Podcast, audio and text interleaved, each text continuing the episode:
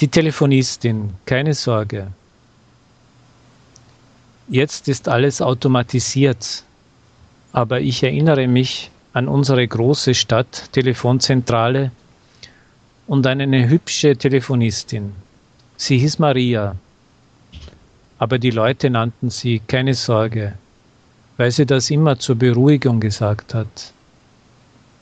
Zum Beispiel, es läutet der Apparat. Fräulein, eine Ambulanz? Geben Sie mir die Rettungsstation. Die Stimme klingt heiser vor Aufregung. Maria stellt die Verbindung her. Tut uns leid, wir können nichts machen, kommt die Antwort. Der Rettungswagen ist zu einem dringenden Fall ausgefahren. Der Anrufer ist verzweifelt, aber plötzlich hört er die Stimme von Maria. Die Kreisleitung hat ein Auto. Ich habe die Verbindung hergestellt. Sprechen Sie. Drei Stunden später meldet sich der Anrufer wieder. Es ist dieselbe Stimme, aber nicht mehr so heiser und aufgeregt.